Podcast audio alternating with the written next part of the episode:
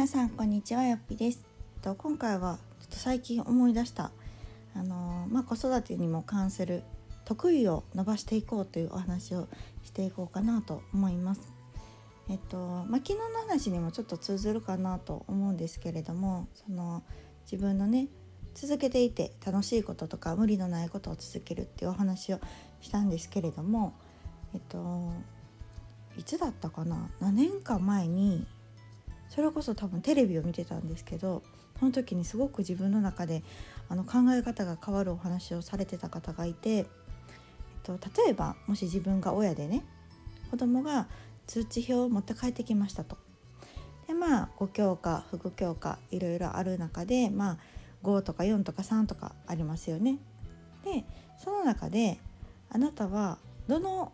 この通知表を見てね子供に何と声をかけますかっていうお話だったんですよ。で確かその通知表が例えば体育5とか国語3とか理科5社会2みたいな感じだったと思うんですよ、ね、結構こう幅があって。ってなった時にあのよくある答えっていうのがやっぱりこう2とか3の教科を着目してなんでこれはこうなの？みたいな、うん、これはどうやって伸ばしていこうか？みたいな。こうできない教科に目が行く親が多いんですって。でこれは結構なんか日本の特徴らしくって。なんかあんまりその5をもらってる教科をまあ一応軽くは褒めるんでしょうけどそこを評価するよりも2とか3とかの教科に目をつけてぱりそこをこういかに伸ばしていくかっていう、まあ、指導というか、まあ、そういう見方をする親御さんが多いっていう話をしてたんですね。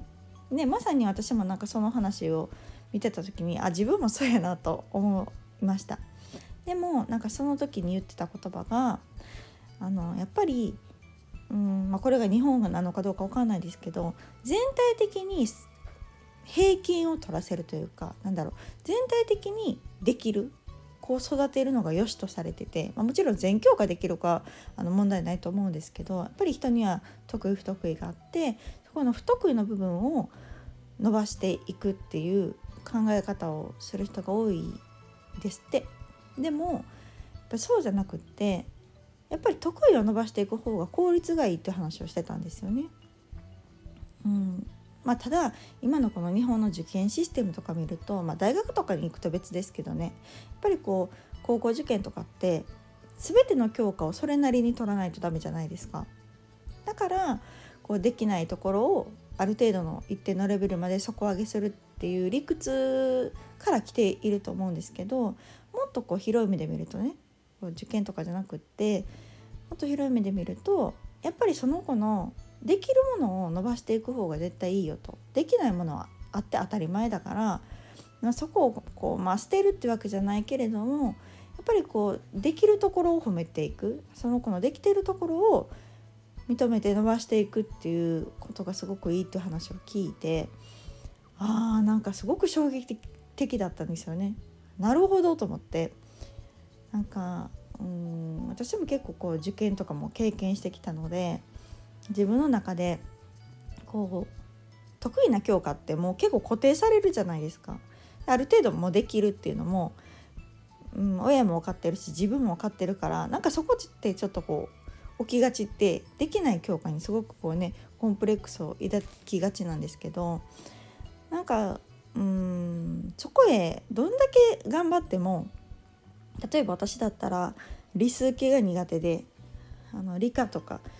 あの数学すごい嫌いやったんですけど仮にね私がそこにすごい時間を割いてめっちゃ頑張ったとしてもそれがすごく得意な人には及ばないっていうのもなんか言っててまあほんまそうやなと思ったんですよね。私がすごい頑張ったところでどこまでじゃあ理解ができるのかとかって思うと自分の好きな国語とかなんかそういうものをこうより伸ばしていってた方が自分も楽しいしでさらにその成績が伸びたりしたら嬉しいしでそれを生かした何かに、まあ、職業だったりね、あのー、つくっていうのが、まあ、結果的に私今全く理数関係ない仕事をしているのでなんかうんやっぱりそういう方が長い目で見るといいのかなっていうのはすごく腑に落ちました。なので、まあ、これは今成績の話をしましたけどその人の特徴としても同じでやっぱりこう人にも長所短所があってもうどうしても短所に目が行きがちだったりするじゃないですか。か人のうん悪いところというかちょっとうんと思うところに目が行きがちだったり、まあ、自分もそうですよねコンプレックスとかにあの気にしがちだったりするんですけれどもやっぱり、まあ、そこを見ても仕方がないというかなんかそれはみんなあるものだし、まあ、あると思っちゃえばあんまり着目する必要もないのかなと思って。それよりもやっぱり人のいいところを見て見習ったりとか、まあ、自分のよく褒められるところとか自分自身がいいなと思ってるところをじゃあどうやったらそれを使って仕事にできるだろうとかそれを使って誰かの役に立てるだろうとか仕事につなげられるだろうとかなんかそういうことを考えた方があの効率もいいし自分も楽しいし結果も伴ってくるんじゃないかなっていうのを今この、まあ、社会人になっていろいろな紐をこう結びつけていったらあなんかあの時の成績の話に似てるなっていうのを感じたんですね。なのでまあうちはまだ子供が小さいのでその通知表とかもらってくる年齢じゃないんですけど分かんないですけどね 実際小学生とかになってなんかもう1とか2があったらもういいと思うかもしれないけどなんかなるべくうんこう5を取ってくる教科を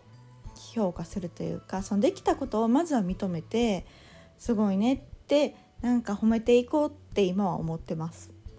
うん、なのでこ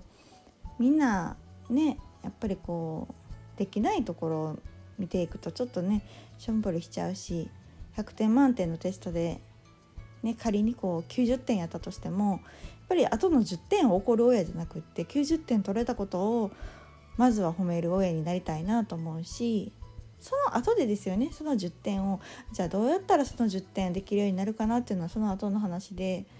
うん、まずはその90点取れたことをしっかりこう褒める認める